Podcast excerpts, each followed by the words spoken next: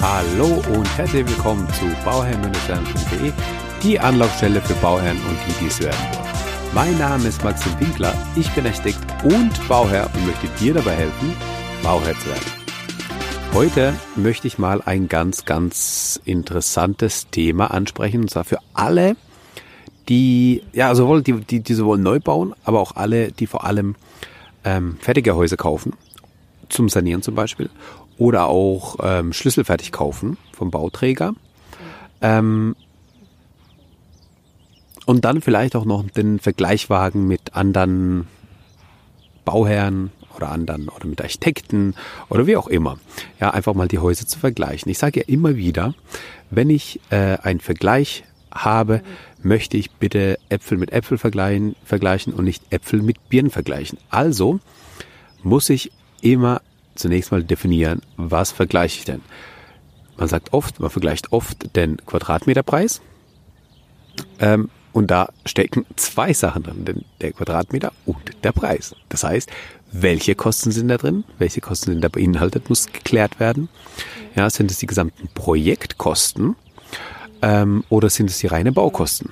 Weil die Architekten sprechen oft nur von den reinen Baukosten die Bauherren sprechen oft aber nur äh, oder oft von den ähm, Projektgesamtkosten mit Grundstück, Erschließung, Nebenkosten etc.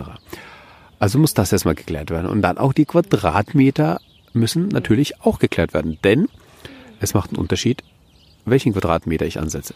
Setze ich BGF, setze ich NF, setze ich die Wohnfläche an, welchen Quadratmeter meine ich bei dem Quadratmeterpreis. Das ist natürlich auch extremst wichtig. Und heute möchte ich mal auf die Wohnfläche eingehen. Und zwar wird die Wohnfläche nach der Wohnflächenverordnung berechnet. Und die hat so ein paar Tücken und die ähm, ja, muss einfach mal verstanden werden, wie die Wohnfläche funktioniert und wie diese berechnet wird. Ja, und ähm, dann versteht man vielleicht auch, wieso es ein riesiger Unterschied ist, ob ich jetzt eine BGF-Fläche, also Bruttofläche, vergleiche oder ob ich die Wohnfläche vergleiche. Also sprich, Wohnfläche mit BGF-Fläche ist einfach nicht vergleichbar. Ja? Denn wie wird eine Wohnfläche berechnet?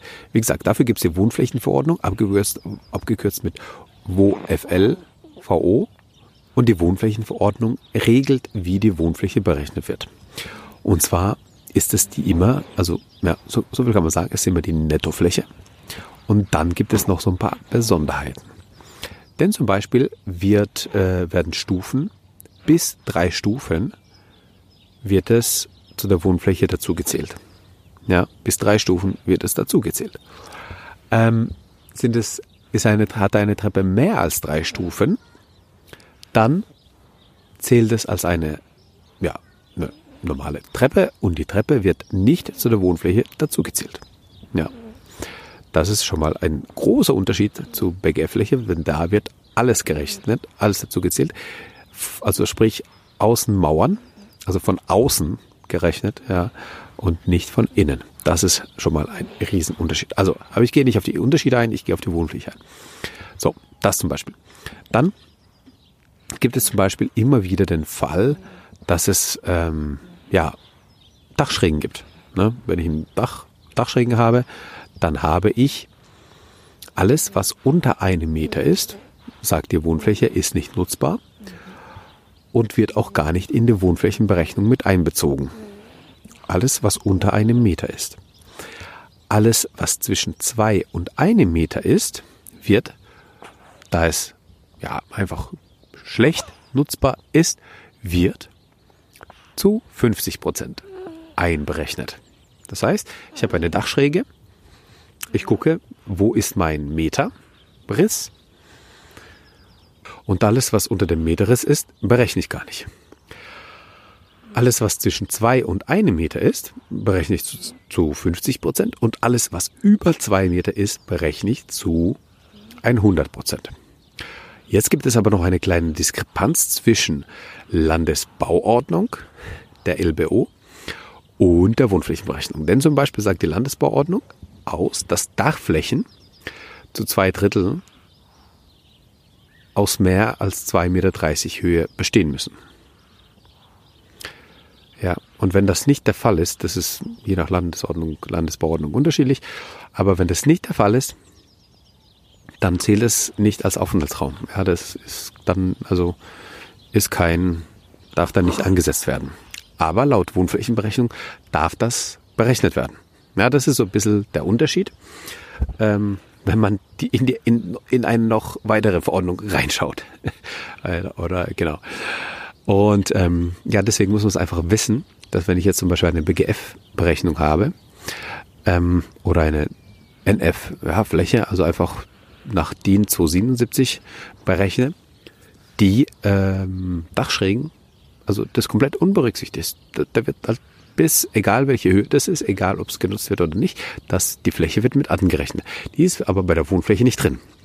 Ergo haben wir bei der Wohnfläche eine deutlich kleinere Fläche, die, die, die herauskommt, wie bei einer BGF oder einer NF. Ja, also Brutto- oder Nettofläche. Ähm, ist die Wohnfläche auch nochmal anders. So. Und zwar ist die kleiner. Und ähm, kann aber zusätzlich anwachsen, wenn die äh, Terrasse beziehungsweise die Balkone mit berücksichtigt werden. Denn Terrassen und Balkone dürfen zwischen, 20, äh, zwischen 25 und 50 Prozent mit in die Wohnfläche mit einfließen. Ja, das heißt, ich habe ähm, ein relativ kleines Haus vielleicht, aber ich habe eine Terrasse, die hat Abmessungen, dass ich da ja eine Fläche von 20 Quadratmetern habe. Dann kann diese Terrasse mit 10 Quadratmetern, also 50 Prozent, mit 10 Quadratmetern in meine Wohnflächenberechnung mit eingerechnet werden. So. Und der Bauträger hat natürlich das Ziel, oder der Fertighausbauer ähm, oder der Schlüsselfertighausbauer, also einer, der euch das Haus fertig überlässt, hat möglichst das Ziel, die Wohnfläche ja möglichst ähm, groß zu haben. Das heißt, da wird natürlich die Terrassenfläche mit eingerechnet und zwar ausgereizt bis zum geht nicht mehr. Ja, äh, da wird halt alles daran gesetzt, dass das alles dazukommt. Und eigentlich ist es immer interessant zu wissen, wie die Wohnflächenberechnung ist und wie die äh, Wohnflächenberechnung nach DIN ist, nach DIN 277 ist. Denn dann habe ich genau das, ähm, ja, den Vergleich ja, zwischen den beiden Flächen und sehe, was dann vielleicht, ob es da vielleicht auch Differenzen gibt. Ähm, und die Wohnflächenberechnung, die müsste, ähm, ja, die sollte auch nicht der Bauträger selbst erstellt haben, sondern eben ein Architekt. Der Architekt ist neutral und verpflichtet sich, euch gegenüber, ja, richtig die ganzen Sachen zu berechnen und berechnet es eben nach den gesetzlichen Vorgaben, die es halt gibt. Ja, so.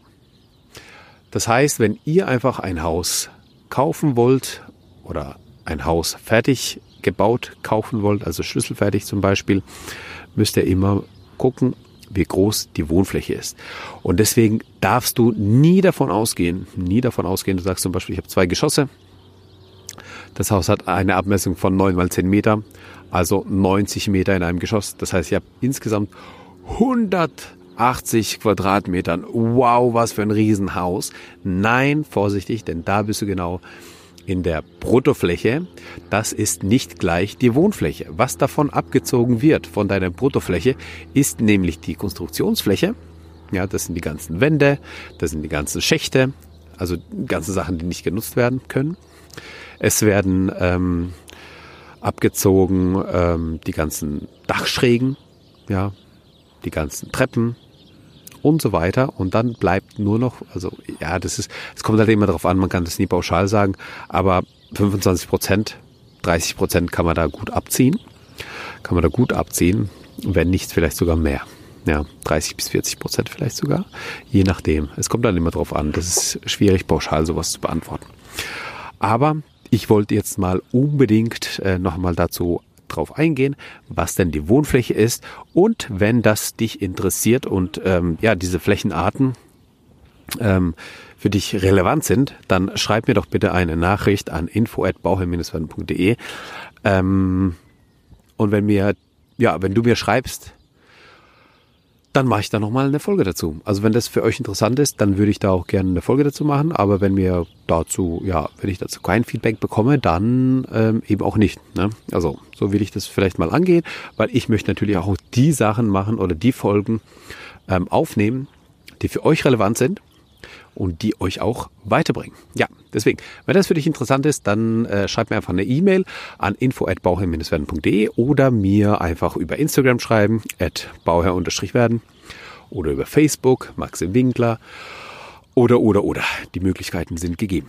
Also, dann bedanke ich mich für dein Ohr, dass du mir zugehört hast und ich wünsche dir nur das aller, allerbeste bei deinem Projekt Eigenheim und immer dran denken, um Bauherr zu werden, schau rein bei Bauherr werden. Ciao, dein Max.